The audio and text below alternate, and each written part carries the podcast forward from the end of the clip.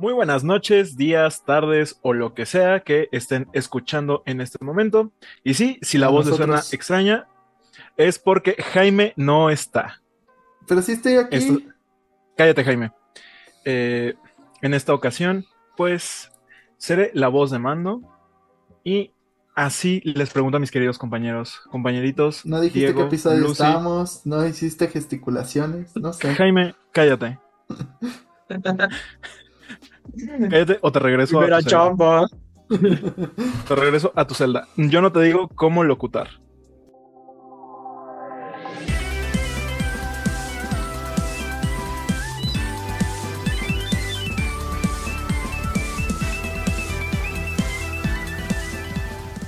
Regresando a lo que nos truje.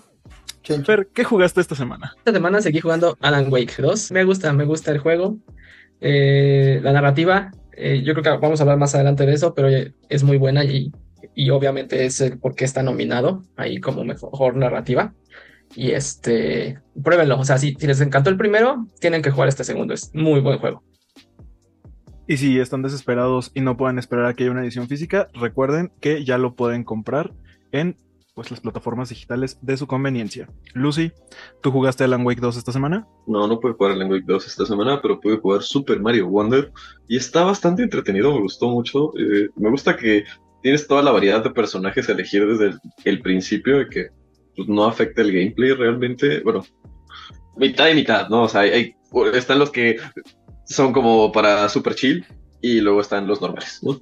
Pero este, el juego está muy simpático, me gusta cómo tienes este dinamismo de, de cuando agarras la estrella Wonder tienes que descubrir qué tienes que hacer en ese momento porque se pasa el tiempo muy rápido y hay niveles que tienes que repetir constantemente para poder sacar como perfectos, ¿no? Entonces está, me llamó mucho la atención, está muy divertido, se los recomiendo. Por algo ganó, algo. Ganó y punto. Jaime, ¿tú jugaste algo esta semana? Es Wendy la ganadora. No, yo no jugué nada esta semana. Y lamentablemente yo tampoco jugué esta semana. La vida de adulto a veces no nos deja eh, pues, disfrutar nuestros juegos favoritos, pero lo que sí pudimos disfrutar fueron los Game Awards que tuvieron... Muy bien. Este, este va a ser un resumen para ustedes y para Jaime de los Game Awards eh, que se celebraron el día de hoy de la grabación de este podcast, 7 de diciembre. Recuerden que estamos en vivo desde la Ciudad de México. En el Universal. no hubo nada de Metroid 4. En Pirineo 770, Lomas de Chapultepec, México DF. Es una estación de Grupo Asir, líder nacional en radio. Grupo Asir, cómpranos. Pero, eh, como lo menciona Fer, realmente fueron unos Game Awards blandos, por así decirlo. No hubo nada que nos hiciera saltar de la silla. Hubo osos, porque estuvo Baldur's Gate. ¿Eso te hizo Hubo- saltar de la silla? Eh, eso me hizo saltar sobre un oso, pero no daré más detalles de eso aquí. Podrán verlo en una plataforma azul próximamente. Pero eh, creo que hubo algunas sorpresas, digo, nada impactante, pero díganme, amiguitos, ¿ustedes qué, sintieron, qué vieron el día de hoy? Yo sentí aburrimiento por momentos. Siento que estuvo muy predecible. Eh, los anuncios no estuvieron tan buenos. Hubo unos que me sorprendieron. No, no vamos a entrar en detalles para hablar más al respecto de en, en el- adelante. Pero por decir el juego de Blade anunciado, que nada más fue un teaser, se ve, se ve prometedor. Este, un poquito más acerca del juego de Outlaws de Star Wars, me llamó mucho la atención eso.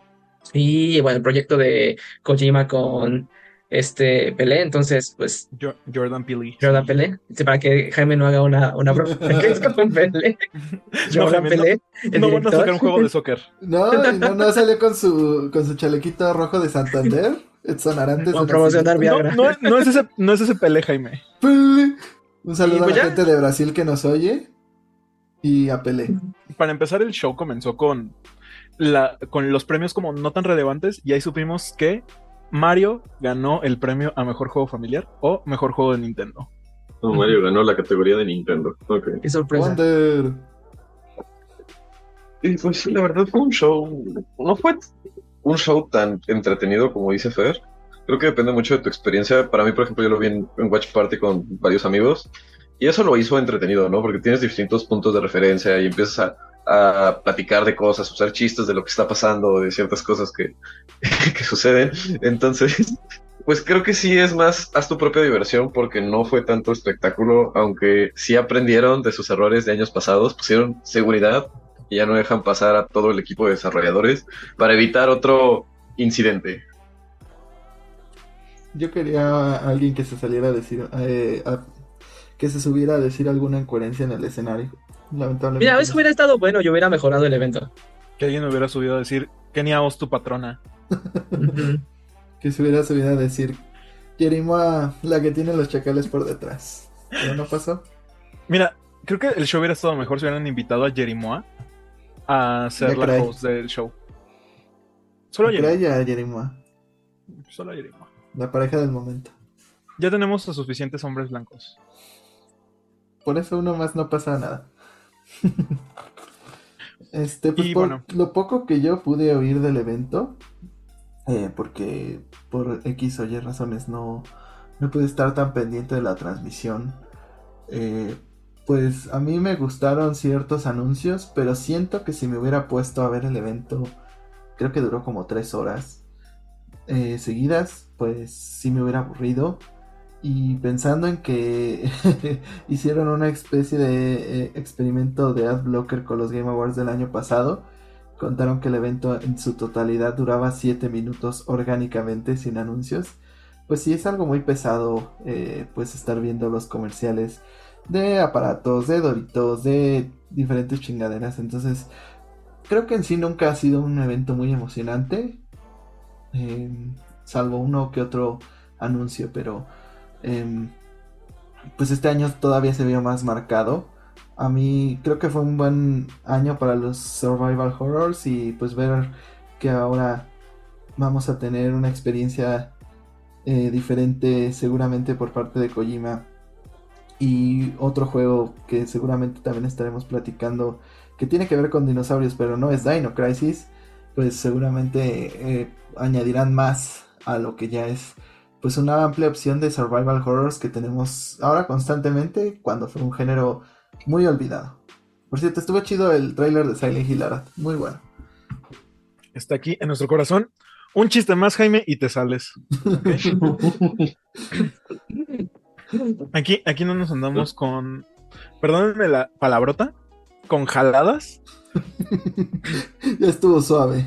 ya estuvo suave. Basta de los chistes de Silent Hill. Pero, justo, o sea, creo que. Si, si esto es lo que Arad hace con un día de poder, imaginen lo que ha hecho Jaime con todo esto, este tiempo, güey.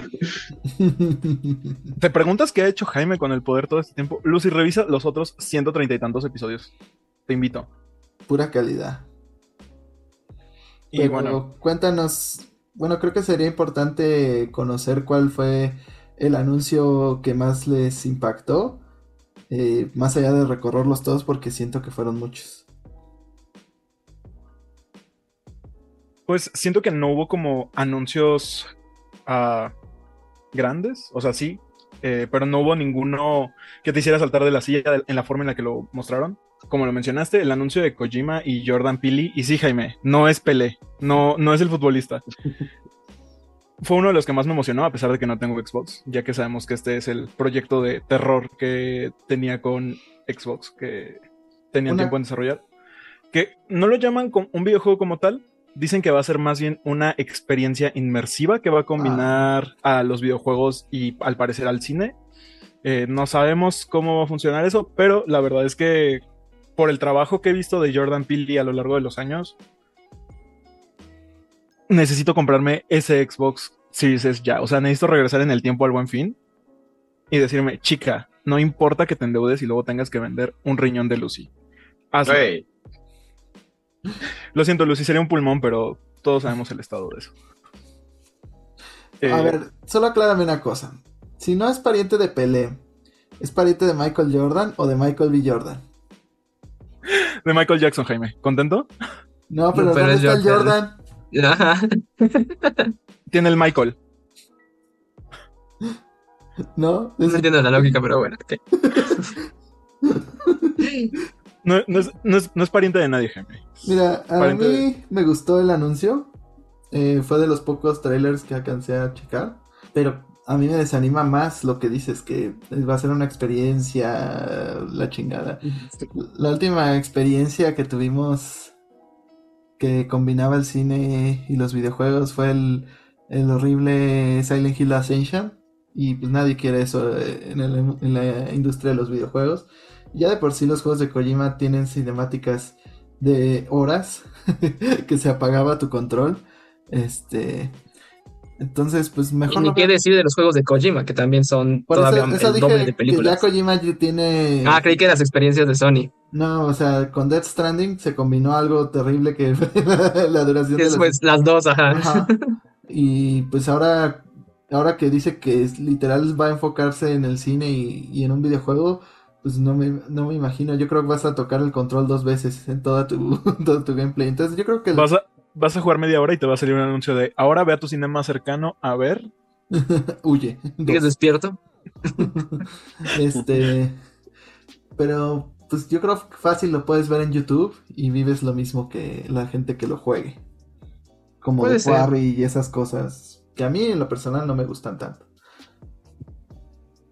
Mira, a mí lo único que me da esperanzas es que ambos eh, tienen una mentalidad muy bizarra para estas cuestiones del terror. Entonces, yo creo que, aunque no sea un juego y sea nada más una experiencia inmersiva, yo creo que va a ser interesante el verla, ¿no? No espero que sea un superjuego, pero sí espero que sea una experiencia eh, que me dé miedo. Eso es, esa es la expectativa que tengo del juego y es a lo que yo quiero que llegue. ¿Y Pues, saldrá ¿qué, ¿Se trata de pagarle al SAT o qué? Porque Eso a mí me daría miedo. Saldrá el, el- el fantasma de pelea a cobrarte tus mensualidades de Santander. ¿Qué ese, ese pelé no, Jaime? Ay, Dios. Mira, que como es Kojima que invita a todos los actores, no, no- no dudaría que en algún momento estaría también ahí. que invita al fantasma de pelea.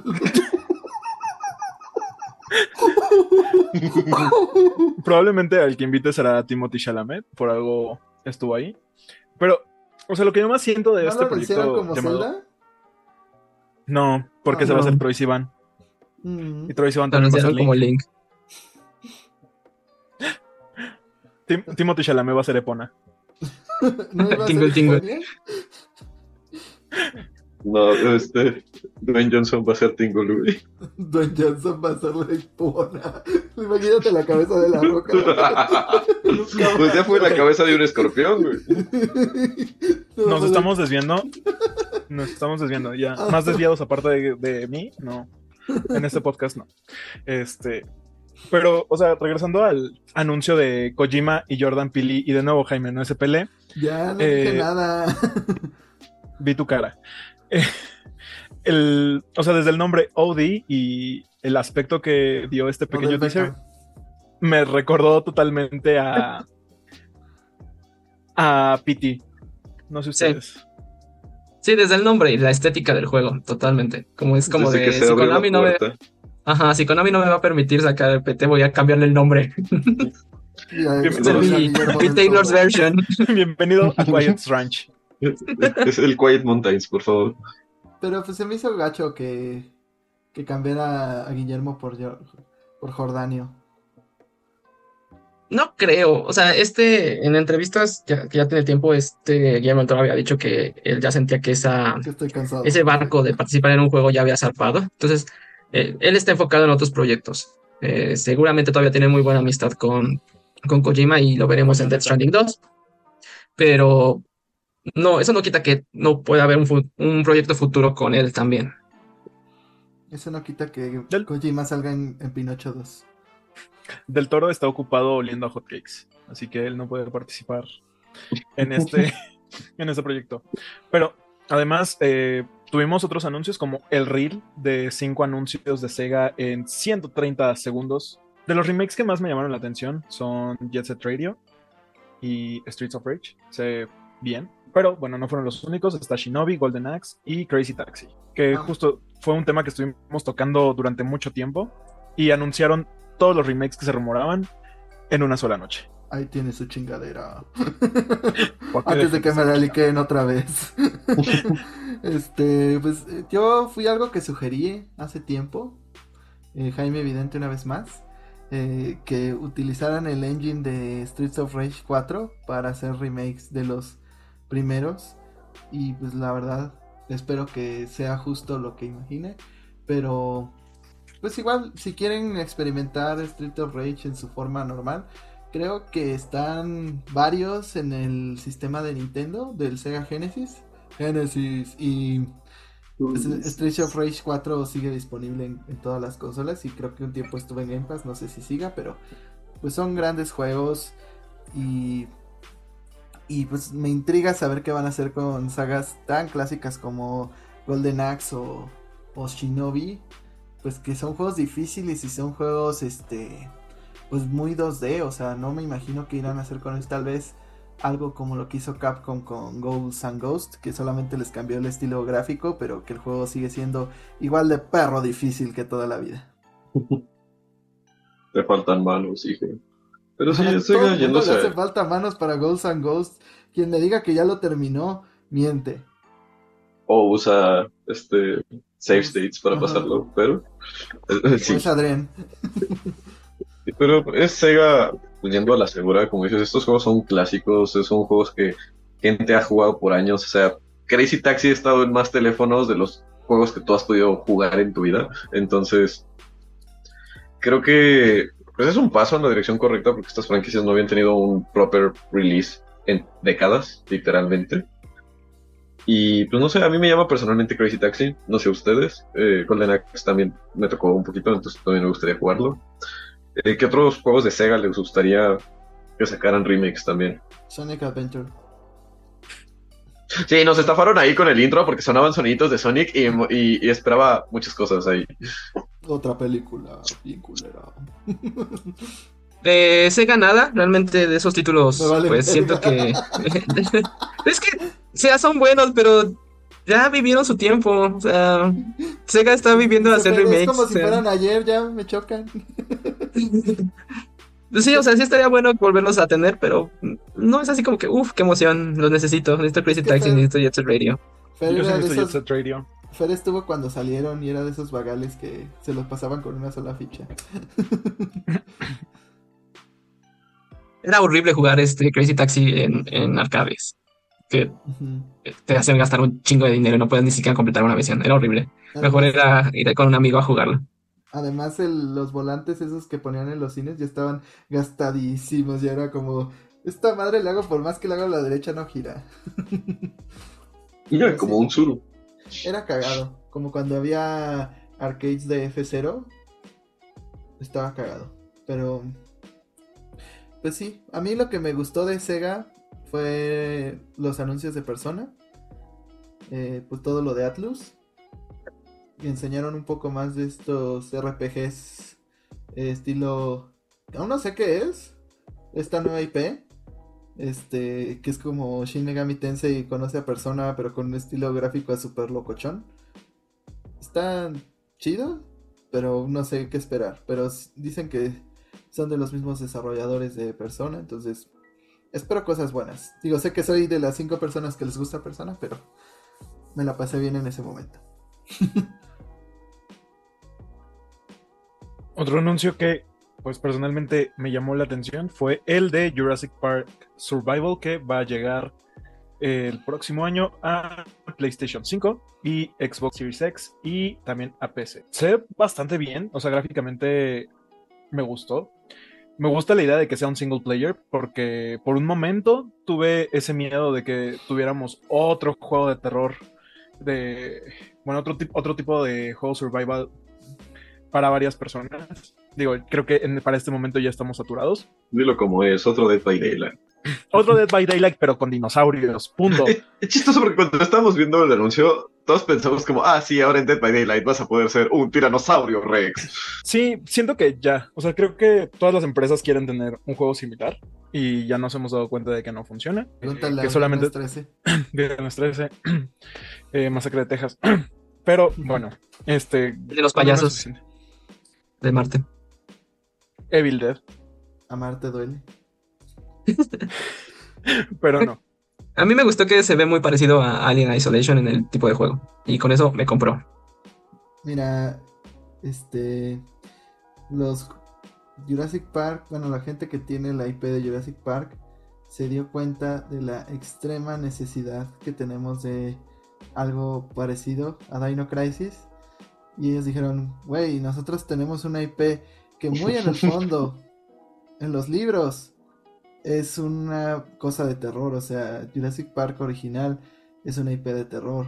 Digo, luego ya llegó, llegaron las películas y pues fueron una mamada, ya no tienen casi terror. Aunque a mi hermana todavía le daban miedo, pero era muy pequeña para verlas. Pero el punto es que... Pueden abrir puertas. no, y luego hasta me acuerdo que hay gente que todavía se espanta en el ride de Jurassic Park. Como que sí, pero en el fondo es por eso, porque la IP pues tiene eso, esa idea de ser de terror y la verdad si, si lees los lo que pasó en las muertes originales del libro de Jurassic Park, pues sí dices verga. Entonces, eh, pues es una buena oportunidad. Ojalá no la caguen. En general, los juegos de Jurassic Park, pues era como de gestionar parques. No sé quién lo está haciendo esta ocasión, pero pues ojalá sea un estudio capaz de recrear pues lo que pasó con Alien Isolation y otras IPs eh, pues que han triunfado en el mundo del survival horror. Mm. Lo está desarrollando Saber Interactive. me gustó también que pues, el tráiler es un uno a, casi un uno a uno de la primera película. Entonces te pega mucho con la nostalgia de, de estas escenas icónicas de pues la cocina y el agua temblando y el dinosaurio rugiendo. Entonces, me llamó mucho.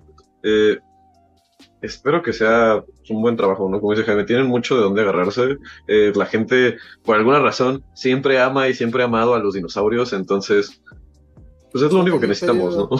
Los dinosaurios son el imperio romano de los niños chiquitos. es verdad, ¿eh? Sí. Díganos, escuchas, ¿qué tan seguido piensan en el imperio romano? Sean sinceros. Tienen dinosaurios. Pero, eh, una pequeña pausa para mencionar que Saber Interactive son los responsables del juego de Evil Dead, juego multijugador de Evil Dead. Este, oh. También de Wild Card Football, Redout 2, World War C, el juego de la WWE del 2020, de SnowRunners, el videojuego de Ghostbusters, el primer World War C, el NBA 2K y bueno, también participaron en un juego de Halo en 2011. La definición de Jack of all trades, hago de todo, pero no soy experto en nada. Pero si son talacheros. Lo importante es Les gusta chambear. El primero, el punto es que tengan una buena dirección y una buena idea. La idea me parece correcta. Ahora hay que ver cómo la llevan a cabo y que sea divertida. Sobre todo va a ser muy importante que no te puedas defender de estos dinosaurios con una facilidad pues grande, ¿no? O sea, si te dan armas que puedan tumbar un dinosaurio, sería una perra mamada. Me recuerda... Una K-47, ¿Cómo que no vamos a tener una bazooka? Creo que no te las van a dar. Por el mismo trailer se ve que va a ser mucho de ingeniatelas y de sobrevive con lo que tengas y corre. De hecho, por la pequeña descripción que ya existe en internet, se supone que una de las mecánicas principales va a ser aprender como el comportamiento de los dinosaurios para evitar que te ataquen. No, Jaime, ese comportamiento no. Jaime malo. Mira, si quieres un juego donde tengas que aprenderte el comportamiento de, criaturas peligrosas, güey, y además quieras pelear con ellas a base de armas, por eso tengo el anuncio más importante para mí de esta noche, que fue Monster Hunter Wilds. Es la continuación de dinosaurios. dinosaurios que escupen fuego y te electrifican, entre otras cosas que te están intentando matar. O sea, Monster Hunter es la definición de voy a matar esa cosa que parece ser un dios, pero tú tienes un cuchillo, sí puedes, ¿no? y Wilds aprende mucho de sus últimas dos entregas que ha tenido del World, que definitivamente es una continuación. La gente estaba desesperada por otra iteración de este juego, otro mundo abierto como, como nos lo dieron, porque pues Rise fue una experiencia divertida, pero además de ser muy pequeña, el hecho de que fuera originalmente un release para Switch lo limitó muchísimo. Y aquí aprendieron todo lo que sacaron de The World, de Iceborne en el DLC, con las monturas, con la transición de monstruos, con cómo funciona la arena. Este, y de Rise, con lo que es los compañeros, porque ahora tienes como un pequeño Velociraptor volador que va a ser tu compañero durante la aventura. Entonces, el juego se ve precioso, la gente está sedienta de esto y pues, ¿qué les puedo decir? Es una gran época para ser fan de Monster Hunter, cada vez es más popular. Ahora tenemos nuestro Pokémon Go llamado Monster Hunter Now. Entonces, no sé, chicos, ¿qué opinan? ¿Les gustó el tráiler, lo que vimos? Tenemos, que yo sepa, ese Monster Hunter para celulares solo está en algunas regiones. Um, o si lo no estoy hablando de con una VPN. Difiero. Ah, tú sí lo tienes. Ah, entonces no me hagas mucho caso, Lucy, perdón. Me equivoqué. No, yo pensaba lo mismo que tú hasta que sí buscarlo y descubrí que sí podía jugarlo. Así que Si tienen esa duda, no, no se pierdan la oportunidad con el Monster Hunter Nada. Como el juego de Harry Potter que nadie jugó. Wow, wow, wow, o sea. O como el juego de Pikmin Go que tampoco nadie jugó. Pero que tiene más soporte que muchos juegos de Nintendo. Qué triste cierto, va a ser también me gustó mucho el tráiler de Metroid Prime 4. Estuvo muy chingón, ver- ¿verdad? Que no hubo. Sí, ya sabes. Por fin, por fin lo pude ver. Después de tantos años, Mira, yo no he visto nada del tráiler, pero ya había... Nadie ha visto tampoco el tráiler de Metroid 4G. No, de, de Monster Hunter Wilds, Ah, que me gustó que, que está pegadito a World, para que la gente pues lo ubique con el mismo concepto. Pero eh, en mi cabeza eh, está con el RE Engine, entonces se ha de ver muy bien. Y en mi cabeza eh, yo ya tenía presente que seguramente Capcom ya tenía este plan de, pues, de darnos el Monster Hunter de nueva generación que tanta gente esperaba. Eh, ah, no, no hay una temática en específico porque usualmente antes era el Japón antiguo en Rise. Ahora no, no se fueron con una temática diferente, Lucy. Ah, pues es la cuestión. O sea, World sigue el patrón de que ahora están en el nuevo mundo, que es este Occidente.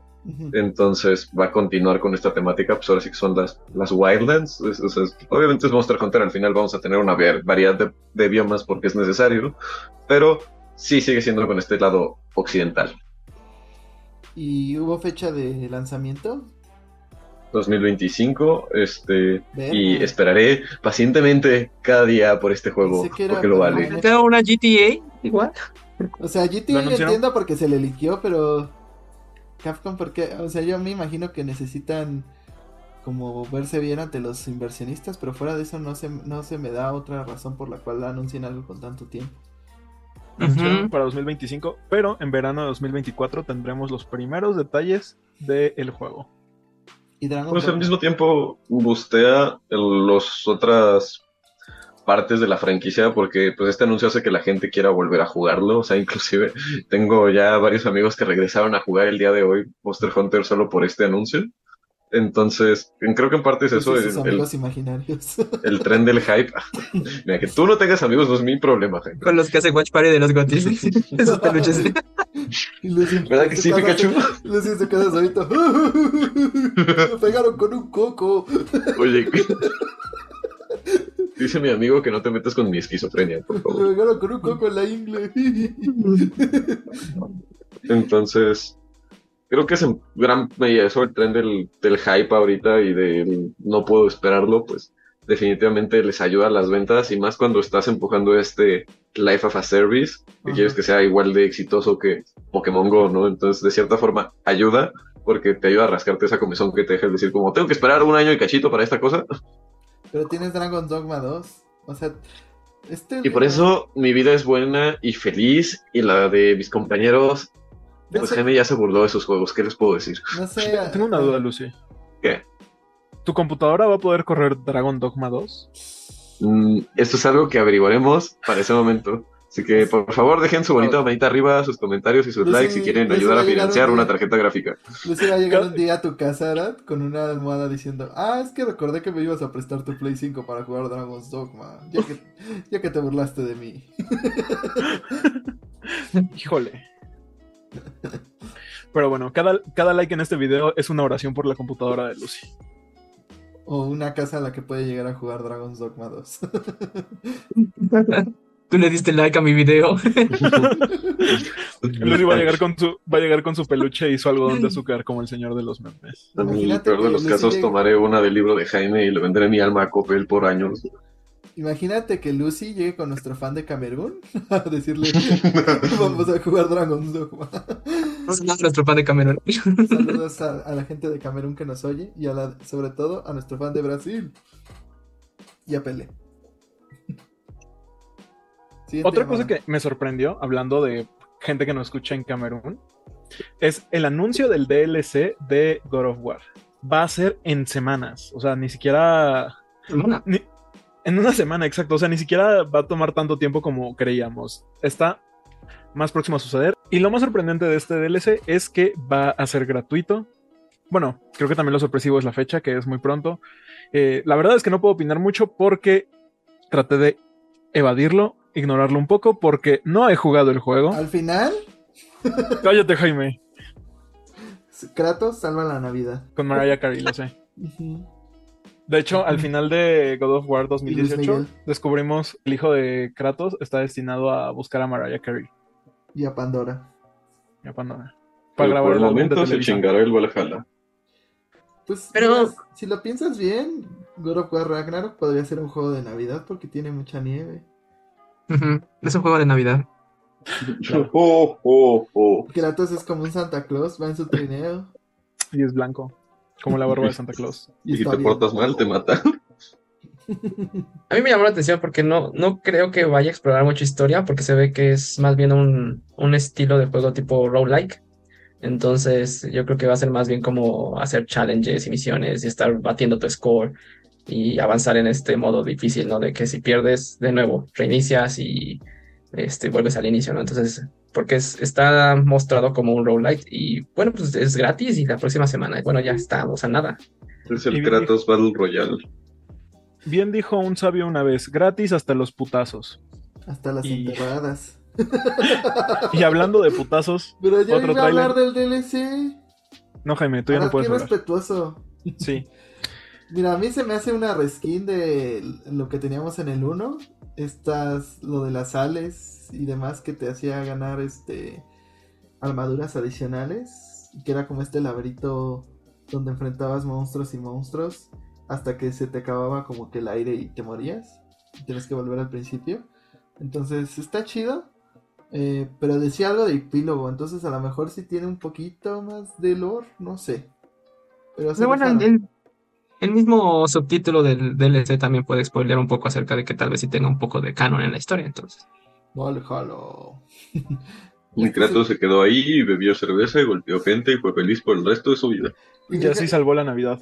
y seguimos viendo monstruos y monstruos y monstruos. Este, ¿creen que se encuentre a la burrita burrona en su gira de Navidad? Probablemente. Creo que, creo que ya le invitó para contar algunos chistes después de descuartizar a sus enemigos. Pero sí, como que Sony, pues la solución que le está encontrando a este hueco de lanzamientos que tienen después de Spider-Man es, es roguelites y lanzamientos chiquit chiquitinillos, porque la verdad es que no veo todavía en un juego de 2024 de Sony y eso es preocupante. ¿Cómo que no tenemos The Last of Us 2 Remaster? Dije un juego, eso no es un juego, es un remaster, es un añadido de 10 dólares. Pero ya salió a la venta nada más, Preventa. preventa. Ah, Hablando de preventas, ya lo pueden apartar en Game Planet junto a Silent Hill 2. Hablando de preventas, seguramente ya preordenaron lo que fue el juego más esperado para 2024. Yo estoy hablando de. Final Fantasy VII Remake Parte 2. Y pues el trailer a mí me encantó. No sé por qué en algún punto Final Fantasy se convirtió en un musical, pero lo hizo. y No fue lo único que se convirtió en un musical en estos Game Awards. ¿a poco? ¿Qué más pasó? Eso sí no lo vi. Alan Wake tuvo un musical.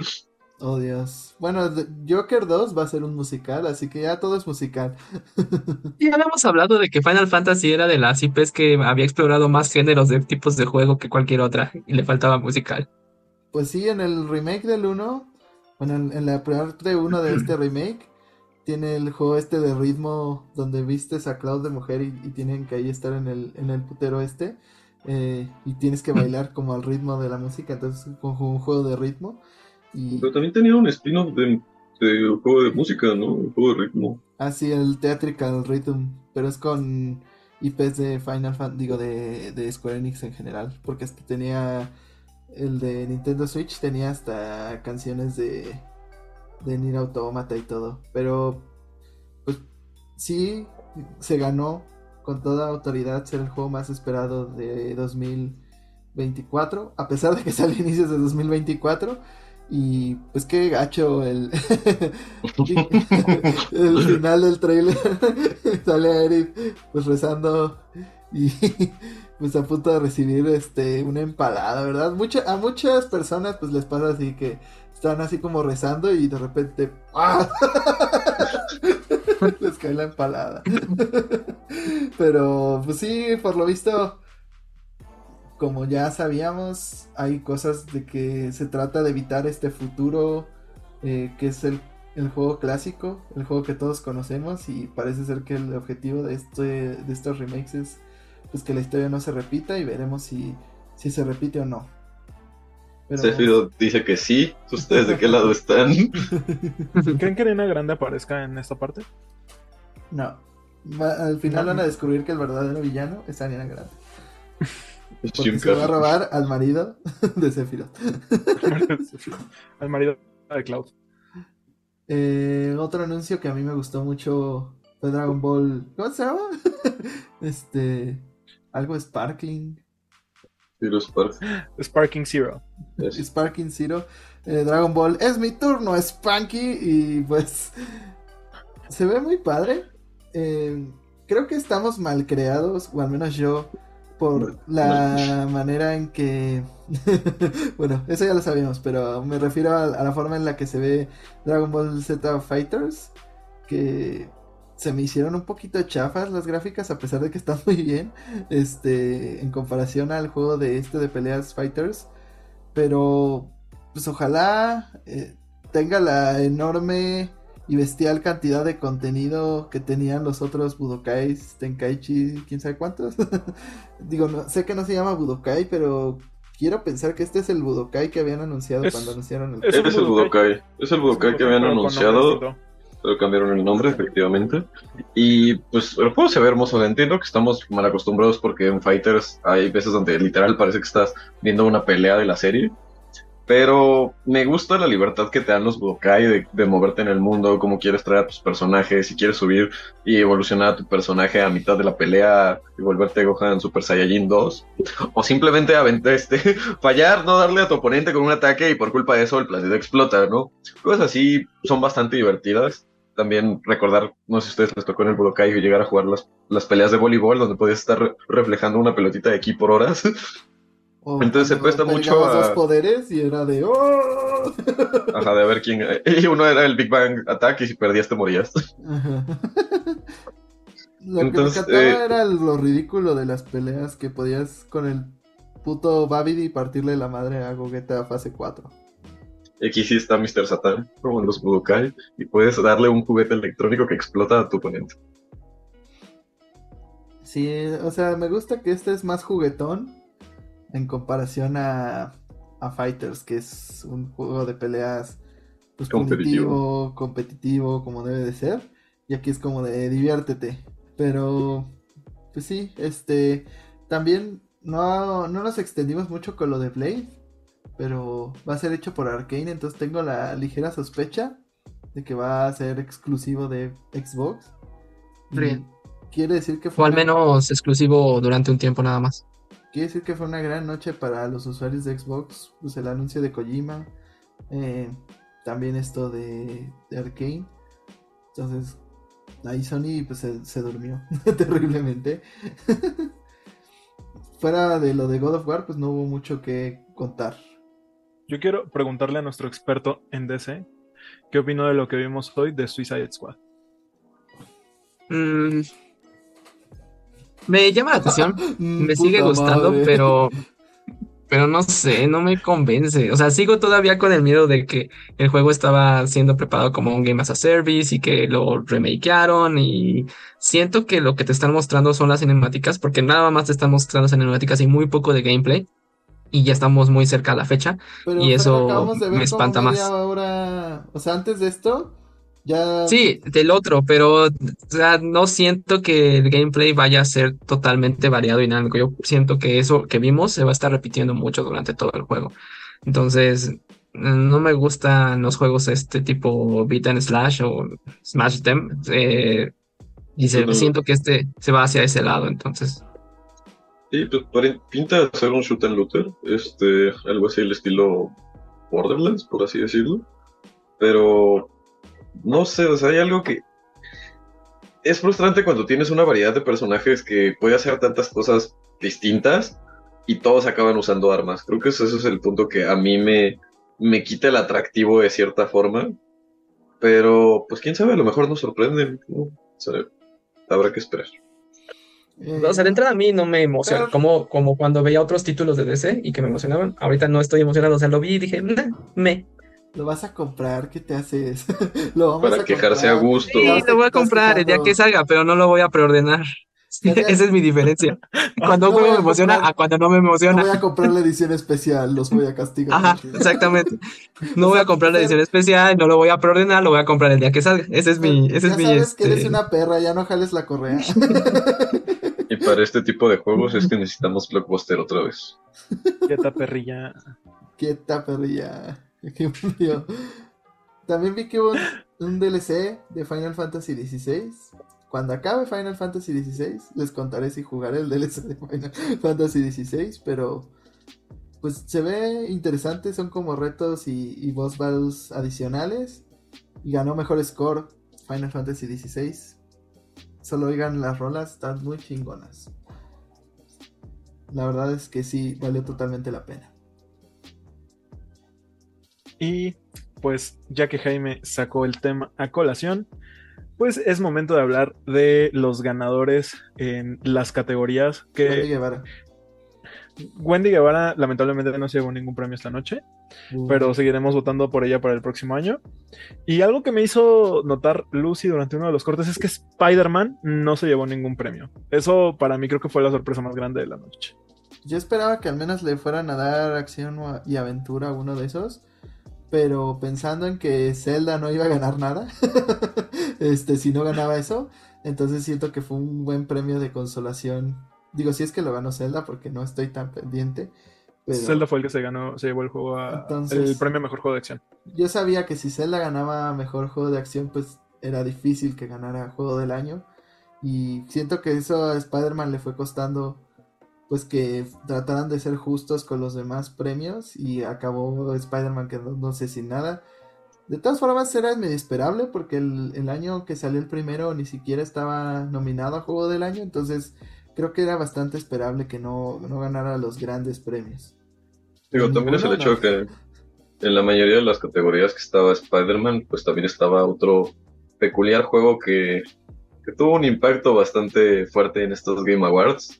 Entonces, que ya hablaremos de eso un poquito más adelante. Robo. Entonces, Ah, no, no es cierto. eso también le quitó bastante espacio a Spider-Man para ganar un premio. En- pero, pues no sé, al final la gente disfrutó mucho el juego, pero siento que es no, fue el impacto que esperaban de un Spider-Man di el 2. juego y ya. Ok, Baldur's Gate arrasó con todo, sacó Natural, Natural 20 en su tiro de dado y ganó todos los malditos premios que podía ganar. Y está bien. ganaron los amantes de los osos. Baldur's Gate le hizo. y ya. Ok, con- ¿Cuántos se llevó en total Baldur's Gate? Creo que cuatro, ¿no? Se llevó eh, Players Voice, mm, La voz. La voz La México. Voz México. Ay, no, comparto. No, ya Jaime. qué asco. Be- Best Multiplayer Game. Ajá. eh, también se llevó Best RPG. Obviamente. Y, y el último fue el del GOTY, el máximo premio. O sea, cinco. Cinco No, títulos. y también cinco. el actor del tipo. Por eso de- ese ya lo Best habíamos contado. Be- Best Community Support. Sí, aparte Seis. de. En otras palabras, si no han jugado Baldur's Gate, creo que No, es no, momento no. de que lo jueguen. Best, No, también se no, llevó. Best Performance. No apoyen. No, bueno, ese es el de la voz, ¿no? No, no. La voz. Ah, Best Performance es diferente a Players Voice. Performance en Ajá. cuanto a capacidad de juego. No, o sea, mejor interpretación en un videojuego. Ese es mejor performance. Best Performance, ¿ah? Ah, ya. ¿Siete entonces? El actor este principal del juego. Y el, el de Voice es de la voz de los jugadores. O sea, el que. No, gana. yo decía de la voz del, del doblaje. Entonces son seis. Son seis. Son seis. Ganó son seis seis. premios. Yay. Fíjate que hubo un punto en el que sí creí que Alan Wake podía ganar el, el juego del año. Porque también fue un juego que tuvo pues bastantes, bueno, si no bastantes, algunos premios. Eh, digo, obviamente. Pues ganó mejor narrativa, ¿no? el oso. Ganó mejor narrativa. En Este- sonido ganó. No lo sé. Estoy, estoy, estoy viendo la lista, son muchos. Hago lo mejor que puedo. No haces lo suficiente. Pero-. Oh, me, me gustó que se haya Gate llevado ganó- Alan Wake el de narrativa, sí se lo merecía. Baldur's Alan Wake Gate ganó-. Baldur's Gate ganó mejor tema musical con Arrasando por la vida, cosechando la alegría. Alan Se Wake arrasó ganó- con Alan Wake se llevó Best Art Direction. Ganó tres Y- premios que es mejor dirección, mejor narrativa y mejor dirección de arte. Te dijeron tonta. Se, se los dije, va a ganar Baldur's Gate y no me O sea, creyeron. me. Se, se llevó tres. No es que no te Eh, o sea- creyéramos, no queríamos creerlo. El que también me sorprendió que se llevara un premio fue Cyberpunk 2077 con Best Ongoing Game. O sea, Ah, para sí. ser un juego que tuvo un, comien- un comienzo tan turbulento en el cual hasta la- los publishers te pedían disculpas y hasta decían, regresa a tu juego si quieres. Ten Ya lo Jaime, regresé. compra Crash 4. Pero mira, a mí no me sorprende porque eso sí es una... eh, más allá de que no a, a mí no me interese Baldur's Gate en lo absoluto y, y pues yo no le hubiera dado gusta juego del año... No. este, y no le hubiera dado juego del año en lo personal porque a mí no me llama el juego. Entiendo que fue una revolución para otras personas y les haya encantado, pero algo que sí es medio corrupto y bueno, no corrupto, pero es medio entendible es que Cyberpunk ganara por su relación que tiene con los Game Awards, con Jeff Keighley, con las diferentes marcas, o sea, antes de que saliera era el GOTY de todas las publicaciones de videojuegos y luego que la gente se dio cuenta que era un buggy mess, ya casualmente todos decían, ah, perdón, es que me dieron la, la edición de, de, computadoras y no podía saber. Casualmente me dieron también esta silla amarilla de Cyberpunk, pero eso es otra cosa. Entonces, pues era obvio. O sea, en ese aspecto, si hubiera sido justo, hubiera ganado Fortnite, porque pues Fortnite ha recuperado su... No solo su fanbase, sino que sobrepasó el máximo número de jugadores que ha tenido. Y ha vuelto, pues, de una forma, una plataforma, un juego ya es un gran comercial, ya es una mamada, o sea, ya hay Legos. Entonces, pues está bien, pero pues no me parece, pues, es pura publicidad para Cyberpunk. al final, tratando de verlo de un- una forma más positiva, es como un buen mensaje que mandar a los desarrolladores.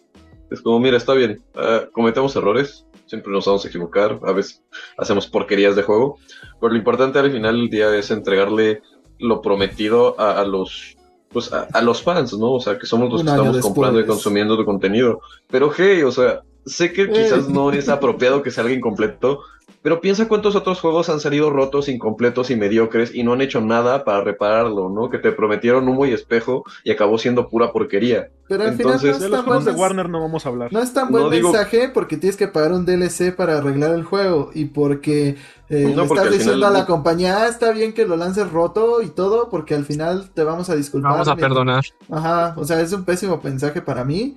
Este, los desarrolladores no tienen la culpa al final, todos sabemos que es culpa del, del puto Warner que los empujó y el puto CD Projekt Red que los empujó a hacer esto. Y eh, perdón que te haya interrumpido Lucy, pero no, no me parece un buen mensaje, la verdad.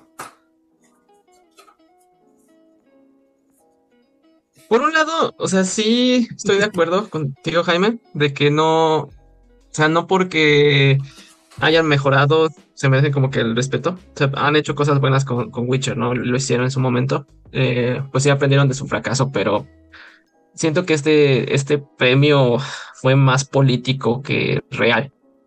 Yo creo. Porque es, es como de.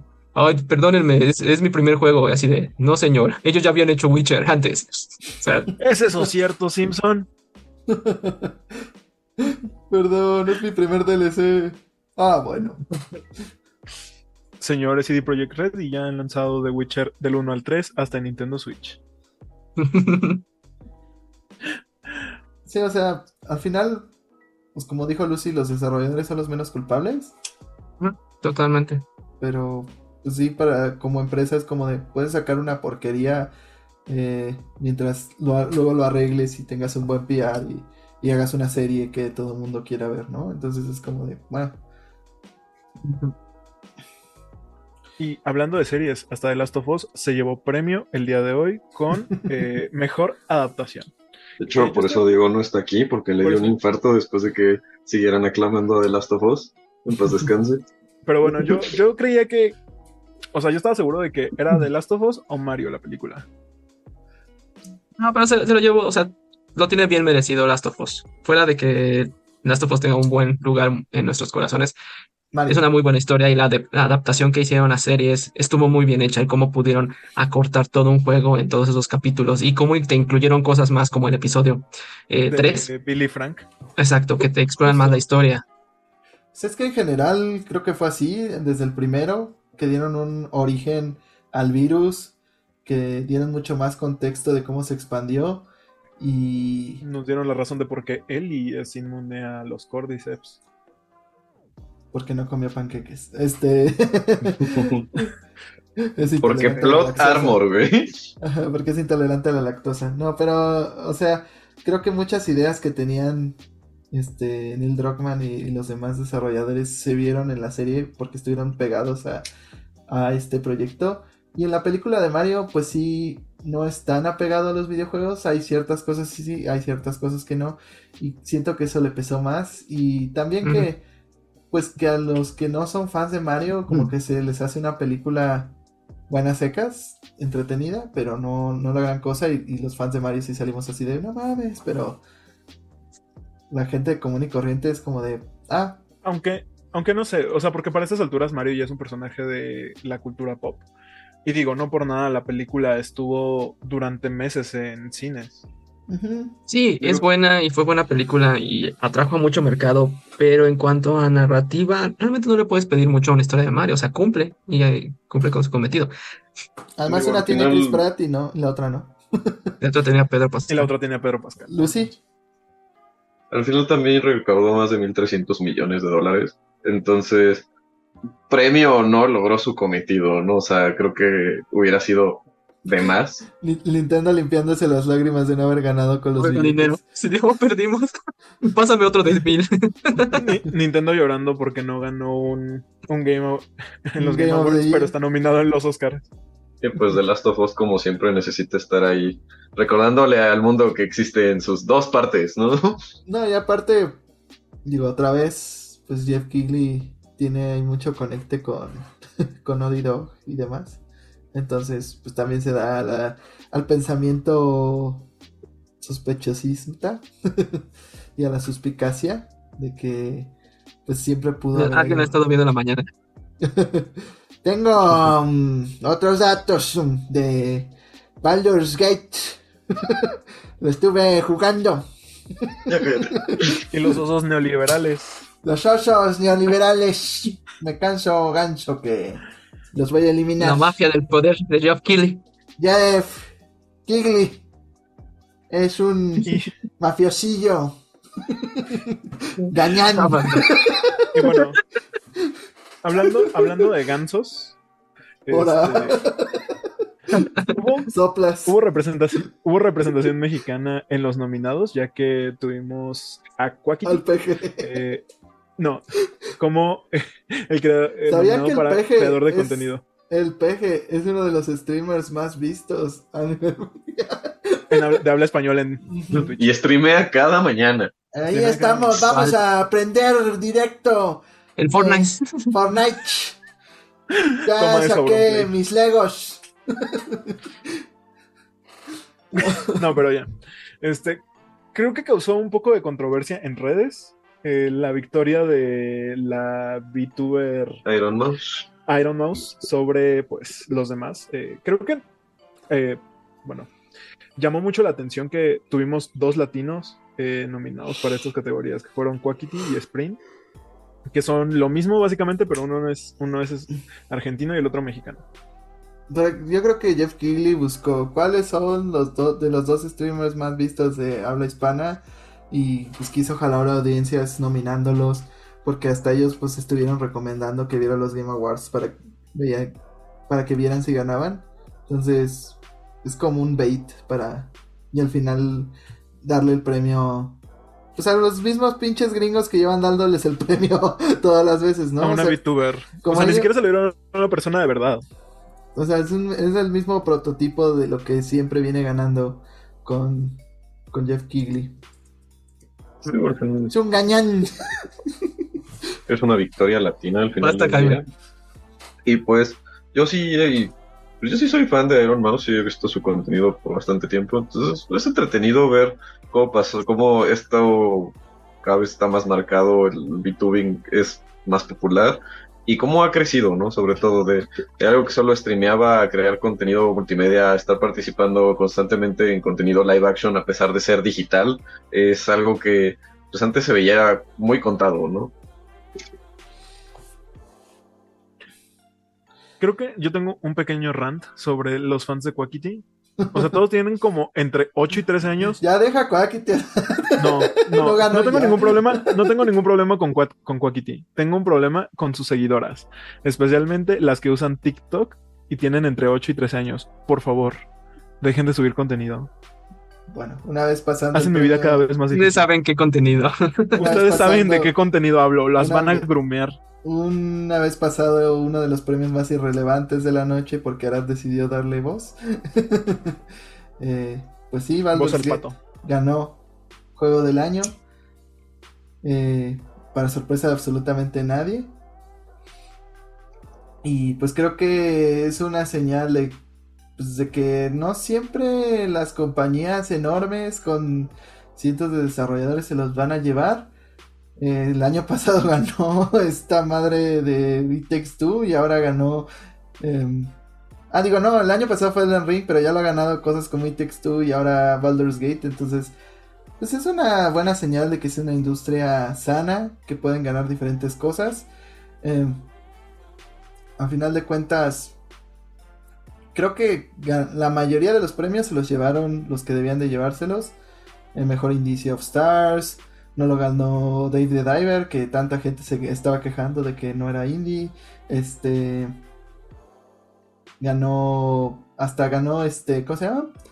El juego este de mechas. Ganó mejor juego de acción. Entonces creo que. Armored Core Ajá. 6. Armor Core. eh, Street Fighter 6 ganó mejor juego de peleas. Entonces creo que estuvo bastante balanceado. Pero pues sí, como dijimos, fueron unos premios sin. Sin mucho lustre. Hasta Resident Evil se llevó un premio. Hasta. Como si fuera una, puta mierda, ¿no? Y así de, ay, pues qué lástima, dale, dale un premio. Y ya sabemos que tu franquicia es la segundona de su desarrolladora, no te preocupes. Pero es la primera en mi corazón y eso es lo importante. es el campeón del pueblo. Con cada latido. ¿Qué hacen de Samlo? Estoy jugando Resident Evil. Residente Village. maligno. ¿Cuál es más cuerda? Me salió una vampiresa grandota. Ese ¿Cómo el de- a- Cuando el Seguro seguro que rico. Seguro es Xochitl Galvez. Lo vamos a investigar. Este, pero pues sí, creo que estuvieron bien los Game Awards. Creo que creo que eh, casi todo fue justo, salvo honrosas excepciones. Pero aparte, esta semana realmente el verdadero anuncio importante no fueron los Game Awards, sino pues lo que ya se había liqueado hace siglos y que ahora se volvió a liquear y que Rockstar se vio obligado a publicar. Fue el, el trailer de GTA 6. Que se seguramente íbamos a ver esta noche. que seguramente íbamos a ver hoy o alguno de estos días. Y pues hubo mucho bronceado, mucha mucho mucha sorpresa, pero ¿a ustedes qué les pareció? Pues yo nunca he sido como muy fan de Grande Foro. De los grandes autos. De los grandes autos. Este, pero. Pues sí, ya era necesario que tuviéramos una entrega nueva después de más de una década donde pues estábamos teniendo el mismo juego para diferentes consolas, empezando pues con el PlayStation 3, Xbox eh, One, y de ahí tuvimos un remaster cada cierto tiempo. Y siento que en sí los fans recibieron muy bien este tráiler, o sea, hubo reacciones desde el momento en que se filtró y cuando lo publicaron oficialmente, no paraba de ver videos en TikTok, en diferentes redes sociales, comentando pues, lo mucho que ya esperan, comentando, comentando lo mucho que esperaban que fuera Y Karol 2025 G. para... Y peso pluma. esperemos que esté en el soundtrack. Pero algo que llamó mucho mi atención fue la polémica que se estaba dando en redes sociales, muy estúpida por cierto, en la que se habla de que le están dando demasiado foco a los latinos o a las personas de color en GTA. Es como de, ¿han jugado GTA antes? Y luego es como de, oh no, estos progres ya van a destruir nuestro juego porque pues la protagonista es una mujer, que justo también empezó otra polémica estúpida gracias a eso. Y es de, oh, miren, Rockstar enseñándole a Sony cómo se hacen los personajes femeninos, comparándolos con personajes de Last of Us, con personajes de Horizon, pues mostrando a mujeres con dimensiones más reales. Ya sabemos que GTA, pues, tiene como este historial de personajes femeninos hipersexualizados. Que, pues, nuevamente lo que nos está demostrando el jugador promedio es que son una bola de machistas. Creo que es una cosa en general de que ahora le ven el culo a los personajes. Porque a Snake, cuando salió en Fortnite, bueno, cuando salió el leak de que saldrá en Fortnite, le vieron el culo y se lo downgradearon muy cañón. Ni siquiera en Smash había sufrido tal. Mario en la película de Mario también tuvo quejas de que es que no es tan argón como en los juegos. Otro Smash Cut, güey. y en cambio, el leaker sí se sabe la de Carol G. Culona. Pero no sé qué obsesión tienen los gamers con los culos. Bueno, estoy de acuerdo contigo, ¿verdad? O sea, sí levantó mucha polémica y no. Se ve que nunca han jugado un GTA que, que explota todas estas cuestiones raras de, de, la sociedad, ¿no? O sea, simplemente el título es un ladrón de carros y tus personajes siempre van a ser maleantes, ¿no? Entonces, eh, a mí me llamó mucho la atención, me gustó muchísimo lo que vi. Eh, solamente tengo, me voy con un poquito de reservas porque son, no es gameplay, o sea, son escenas dentro del juego y aunque salió un developer, ex developer de Rockstar a decir que esas escenas que vimos eh, son grabadas dentro del juego, entonces que seguramente todo lo que se ve ahí podamos explorarlo. Eso me, me, emociona bastante, pero aún así se ve que están retocadas a lo máximo. O sea, están súper, súper retocadas y no creo que llegue con esa calidad, sino vamos a tener un downgrade bastante grande cuando sale el juego. Que lo malo es que sale hasta el 2025 y seguramente a inicios del 2025, pero pues todavía nos falta un año más de espera. Pero siendo Rockstar no me sorprendería que sí acabaran siendo, o sea, si tú ves Red Dead 2, pues se ve muy, muy bien, o sea, eh, aún con un Play 4 base, tenía unas gráficas muy impresionantes. Entonces yo no dudo que no, que no haya tal downgrade en, de gráficas. A lo mejor sí vemos algo sin el estilo gráfico que le quisieron meter para el trailer, pero no me sorprendería que sí estuviera bastante apegado a lo que será el producto final. Y. Y al final de cuentas, eh, Rockstar, bueno, Rockstar, este, GTA siempre ha sido como esta crítica de la sociedad americana al máximo. Y por eso vimos señoras locas gritándole a la cámara. Vimos un peje lagarto porque se queja de Miami y de todas estas cosas. Y pues sí, hay un chingo de latinos en esa zona. Y vamos a estar en Los Santos otra vez. Y vamos a, a pues explorar estas grandes ciudades. Entonces no me sorprendería eh, pues que tengamos este tipo de críticas. Porque creo que la gente que se está quejando son los que creen que GTA solo es un juego de atropellar personas a lo pendejo y ya. Que realmente no sé. Que lo puede ser, pero no solo es eso. ajá, lo puede ser. Pero siento que la mayoría del público latino lo juega así. O sea, también es ver de dónde viene, ¿no? O sea, el GTA V realmente tú te puedes perder por casi cualquier parte de la ciudad y vas a encontrar alguna pequeña historia, alguna aventura, algo que hacer, algún minijuego. Eso es lo padre de los GTA, ¿no? Que tú a tu ritmo puedes hacer lo que se te da la gana y aún así encuentras nuevas experiencias, nuevas aventuras. Y pues, vaya, al final esto solo es otro empuje. Bueno, o sea, yo, yo siento que los GTA ahora son más como la nave por la cual te quieren llevar a que vayas al GTA Online, que es definitivamente como su nuevo favorito.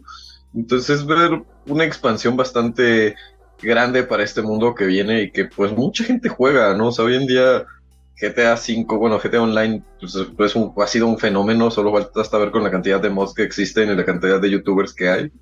Entonces, pues a mí me emociona, me emociona ver todas estas pequeñas como historias que van a ir contando y pues me emociona qué van a hacer con, con este mundo que van a expandir. Además, las pequeñas cosas. este, a mí me sorprende pues, la expectativa que siempre se genera. O sea, rompió otra vez récords. La gente que solo estaba esperando a ver el trailer. Y te das cuenta que muchos de los que juegan GTA pues, realmente no son gamers que usa, que suelen jugar muchísimas cosas. La mayoría juegan GTA y FIFA. y me sorprendió que muchos de ellos salieron contentos con lo que les dieron, que es un trailer de cómo se ve, más allá de lo que se puede hacer en el juego. O sea, creo que ellos solo querían saber así de, ah, sí, va a ser lo mismo que ya puedo hacer en GTA V, más estas gráficas hiperrealistas y un mapa todavía más grande. Y creo que eso es la que les dieron en el trailer y por lo cual la gente está muy contenta y, pues está chido. Es que después de tantos años te vas a emocionar con lo que veas. Es como si mañana me enseñan otra vez otro logo de Metroid 4. El logo es nuevo. Se te va a olvidar que no te han dado nada por años. Ajá, pero sabré que todavía están trabajando en él. Survival Horror que enseñó un trailer y luego no enseñó nada y que ahora parece que va a estar de la verga, pero alguien todavía tiene fe de que va a estar bueno. Va a estar buenísimo. Y ya sabemos que estás en crisis con Resident Evil, pero no le hables tan feo. Resident Evil fue nominada a Juego del Año. Pero ganó. Este. Pero fue nominada. Como dice Fer, después de tanto tiempo, eh, pues es normal que se emocionen. Ya pasaron 10 años desde que salió GTA V. Desde entonces no ha habido, pues sí, otro sucesor de esta franquicia. Hemos tenido, pues sí, GTA Online, hemos tenido remakes, pero no era lo que los fans estaban esperando. Y digo, para cuando salga GTA VI ya van a ser 12 años desde pues la salida de, de GTA V.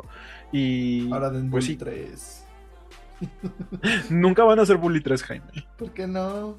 Quiero perseguir al niño con tetas con una toalla y molestarlo. Pregúntale a Rockstar. Pero yo creo que el juego, o sea, sale en 2025, pero yo creo que apunta a ser un juego de verano. O sea, va a ser su título para el verano. ¿Creen que Verano Peligroso esté en el soundtrack del juego? Lucy, deja de ser una estación latina. ¿Creen que, que que este delincuente de Tokisha esté en el soundtrack de GTA 6? ¿Creen que Peso Pluma esté en el soundtrack de GTA 6? Sí. Sí. No lo cuestiono. Eso no lo... ¿Creen que Reggaeton Champagne esté ¿Creen que Danny Flow y Bellacat vayan a estar en GTA 6? Definitivamente sí. Ojalá. Fíjate que Bella, bueno, que Danny Flow y Bellacat todavía no están escuchando en Estados Unidos. Martillazo. No, pero lo que hace muy bien eh, Rockstar con las estaciones de radio es que tienen una localización muy padre en cuanto a los géneros y te puedes encontrar desde eh, una estación muy parecida a Universal Stereo con puras oldies hasta la uh. estación latina y, viendo que es un juego en Vice City que es una copia de Miami y que Miami es la ciudad más latina de toda de todo Estados Unidos entonces seguramente sí habrá corridos tumbados, sí, sí habrá reggaetón, y entonces vamos a estar escuchando a Bad Bunny, a Peso Pluma, etc. Uy, ya quiero ir a Bad Bunny cantando perro salchicha, gordo bachicha. Las divinas. Imagínense si GTA se hiciera en México y en medio de la noche empezaras a, escuchar Universal. Estéreo. Estéreo. La estación de los ochentas de, de, ese era muy buena. Y en el GTA V, la estación latina te ponía la cadenita, la de Carmen, y la del sonidito, la del. Carmen. Se me perdió la cadenita. ¿Va a ser una combinación del soundtrack de Blue Beetle? algo así. Pero más bellacoso. Más bellacoso. Uy, imagínense cuando, cuando salga la de Chupón de Jeremy yo no soy refresco en bolsa, pero sí te vengo aceptando el popote. Mm, este es un cover, YouTube, no nos vayas a...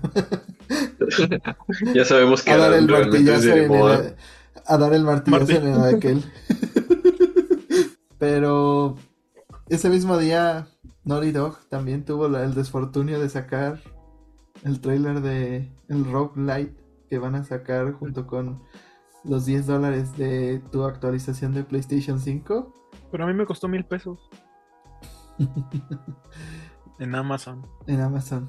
Japón. México. Ya está disponible para su preorden. Naughty Dog, patrocínanos. ah, digo no. Pero, ¿qué te pareció, Arat? ¿Te llamó la atención lo suficiente este nuevo modo? Donde ya Pues vimos mira, a yo la verdad- en acción. La verdad, yo no soy el más fan de los roguelike, porque yo soy de esas personas que se esperan muy fácil. Y si me mataran casi al final del juego y me regresaran al principio, chica, tendríamos problemas. Tendríamos problemas y probablemente mi familia también. Como en mi casa cuando pierde el Toluca.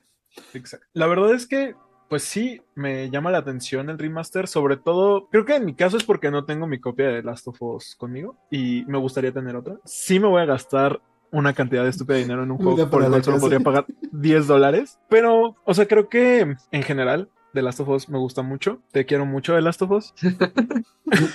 No me Y The digas. Last of Us te quiere a ti. No, no lo quiere. Por lo que Lo le que- da. lo- Quiere tu dinero. Naughty Dog quiere tu dinero. Ajá. Lo que más me llama la atención son los, los levels que mencionaron va a tener este juego. O sea, quiero saber qué es lo que no vimos en The Last of Us 2 originalmente, que se incluyó esta, esta remasterización. Muchos videos y cinema- cinemáticas de la gente hablando y así. Solo va a ser yo, otra, otra parte de Joel en caballo. Y ya. Contexto y lore. Y ojalá tenga la cara de Pedro Pascal. Con música de fondo y sin texto ni, ni voces ni nada. Solo va a ser media hora. storyboard. de- media hora de Joel en el caballo. Pero a la. Witcher. Hay gente entendido, que se tardaba como hasta 20 minutos en la escena de Silent Hill en el lago. Eso es lo que nos espera en el remaster de Last of Us. Es que es el lago de Toluca. Ya te dije, Jaime, del Toluca Lake no es porque esté en Toluca. Claro que sí, todo Es el mundo porque sabe todos que le van Silent al Hill- Toluca. es- todo el mundo sabe que Silent Hill está ubicado en el Estado de México. No hay lugar más terrorífico.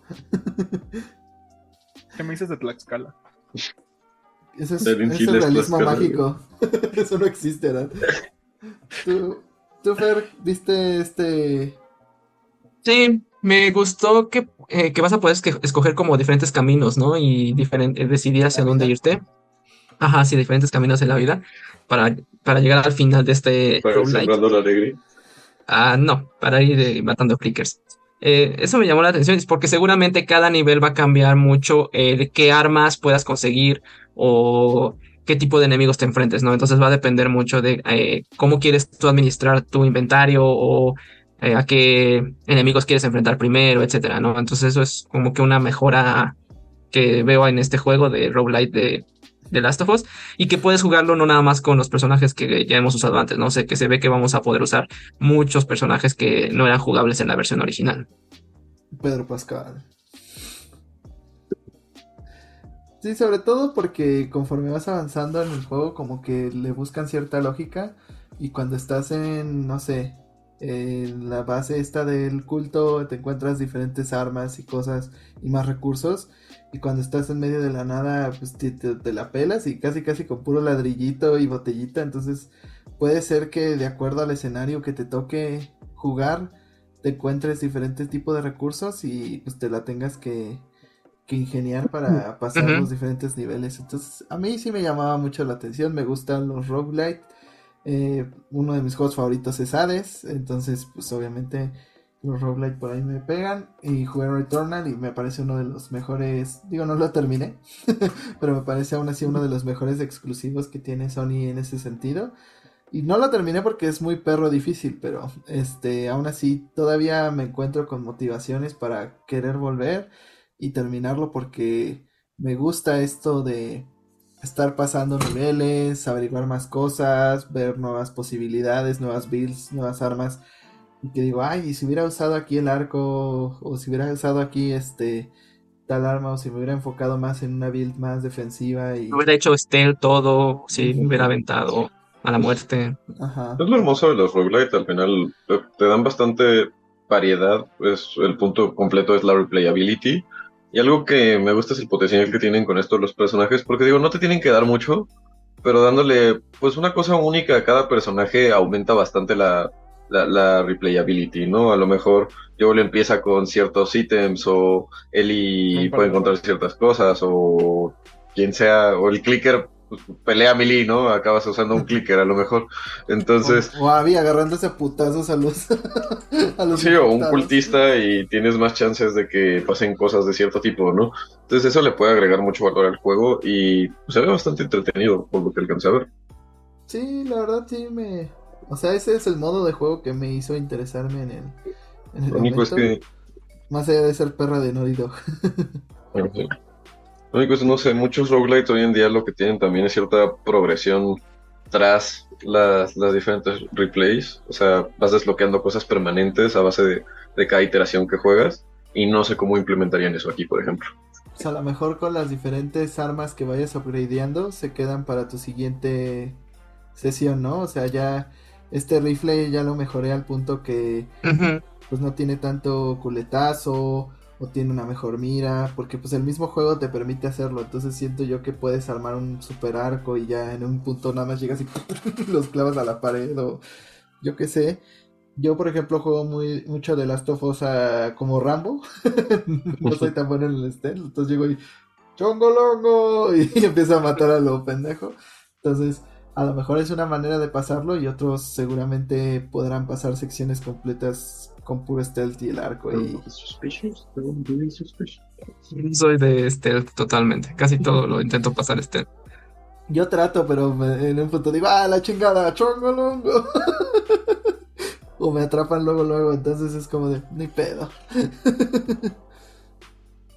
De hecho, por eso me tardé muchísimo en el ese nivel que es una casa este llena de pues de los estos ¿cómo se llamaba la facción de Abby? Los estos como lobos o ¿Los de las luciérnagas o no? No, no, esos son.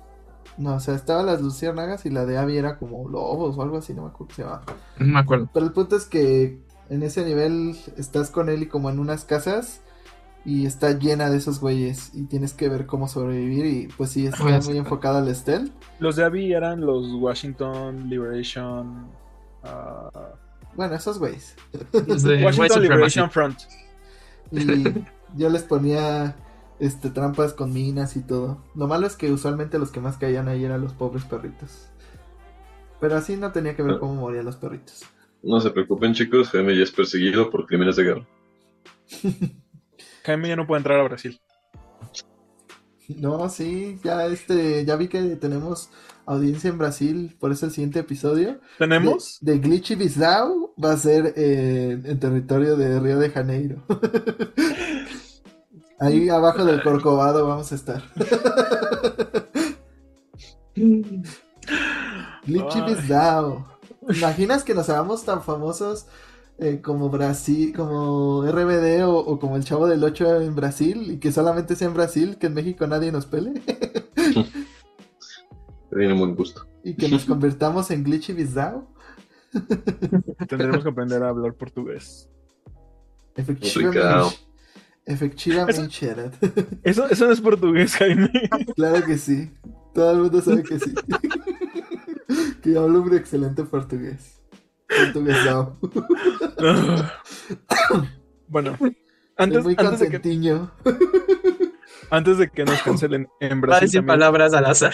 antes de que Jaime empiece a decir palabras al azar, hay que recordarle a la gente. Bueno, para cuando salga este episodio, este evento ya habrá pasado, pero Fortnite va a tener un festival de música el eh, fin de semana del 9 de diciembre. Y Fer está muy encantado con el póster y los invitados. Así es, desde Imagine Dragons, The Weeknd, eh, Sabrina Carpenter, no, es Olivia, Olivia Rodrigo. Olivia Rodrigo. Paquita Ajá. del barrio. Este, no, no está Paquita del barrio, lamentablemente. La Eh, vecindad. los Cranberries, que es- yo creo que van a revivir este, a la vocalista Los este, Claxons. digitalmente. No, no, no es, no, es de- tu, tu festival de, de viejito, Jaime. Los fabulosos Cadillacs. Hot Dog. No. No, entre otros está también eh. DNCE, Fall Out Boy, Florence and the Machine, Katie Tunstall, The Killers, Floricienta. Kendrick Lamar, eh, este Eilish. PSI, el de Gangnam Style. Realmente está muy bueno. Y lo bueno es que va a ser gratis. Calvo. Tú, tú- tú ya te fuiste al 90s Pop Tour. Imagínate a Claudio Yarto en, en Fortnite. No puedo más. ¿Quién es Claudio Yarto? ¿Tú Para conoces a. Claudio Yarto? No, Jaime, no sé A quién es ver, Claudio Yarto. explícale.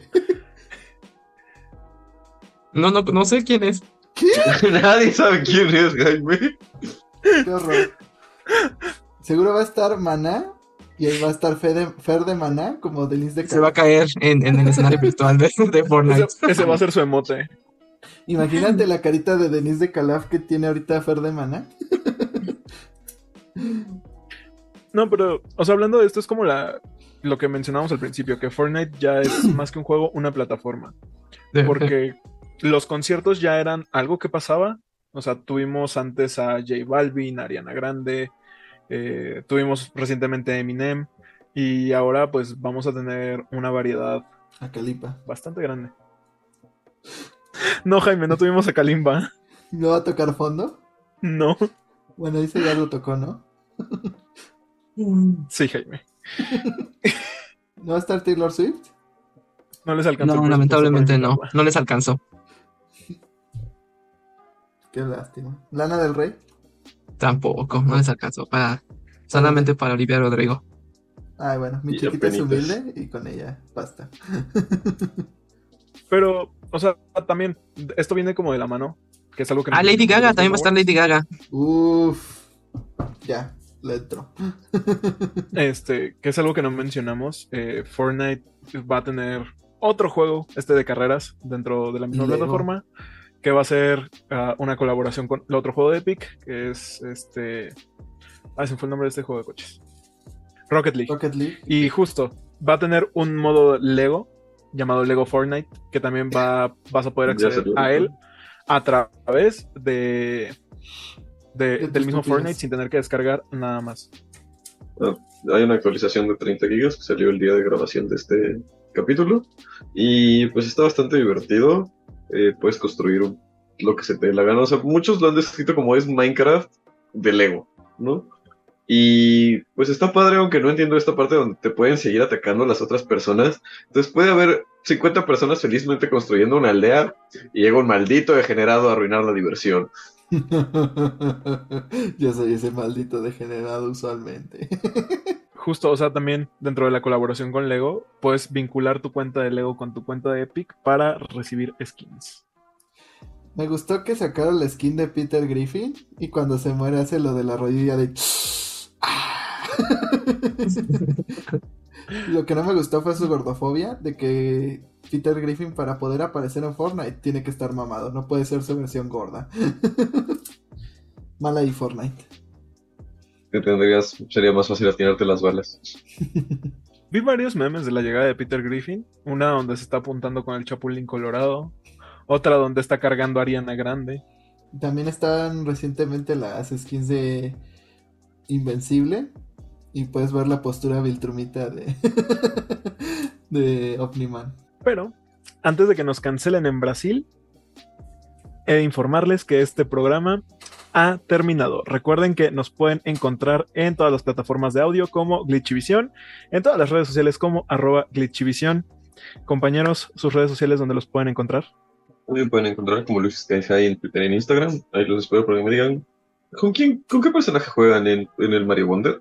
Me encuentra como el guion bajo Fercho MX en Twitter e Instagram. Y a mí díganme mm, si están de acuerdo con el ganador de Game of the Year, Baldur's Gate. Y si no están de acuerdo, lancen un dado. A mí me encuentran como Jaime Higuera arroba Brasil. No, no es cierto. Este, como Jaime Higuera en Facebook, como arroba James bajo en Twitter y como Jaime Higuera 100 en Instagram. A mí cuéntenme qué personaje, si aún no ha salido, les gustaría ver en Fortnite. Y este. Pues, ¿qué esperan de este juego de terror burlona. dinosaurios? Que por cierto, Jaime se liquidó que va a salir este Cell en un Fortnite. Uf. Que vas a poder usar el poder de Cristo Rey. A mí ¿Cuánto creen que aguante Nintendo hasta aceptar prestar sus IPs? ¿Y cuál creen que sea la primera IP que sacrifiquen? Sam- Samus, ajá. Nintendo es más terco que la chingada. No van a soltar. A mí me encuentran en todas las redes sociales como My Life. Todas las redes sociales son Instagram, Twitter y TikTok. Por ahí díganme si en su país todavía dejan entrar a Jaime. No voy a Miami con las culonas y los brasileños. Te van a negar la visa. Te tienen en una lista. Tu foto está en todas las listas de no permitir entrar. Porque yo no sé leer. Ay. hasta la próxima. Agora!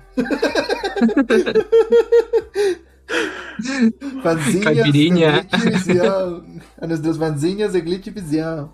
Hasta la próxima. Beleza. Bele- que beleza. Pa, para, para, pa, para, ta, tara, tam. Adiós ya.